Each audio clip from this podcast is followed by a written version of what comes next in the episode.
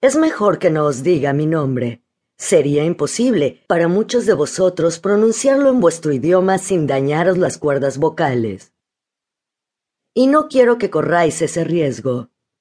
Hace falta bastante práctica para hacerlo, y me sentiría culpable si algún padre o madre humano perdiese su voz al intentar leer esta historia a su hijo antes de dormir.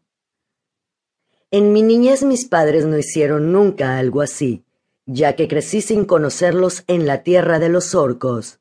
La única sensación parecida a esa que pude tener fue con mi sirviente, aunque la verdad es que después... Pero no adelantemos acontecimientos, y para reservaros alguna sorpresa voy a contar los hechos en el mismo orden en el que yo los viví.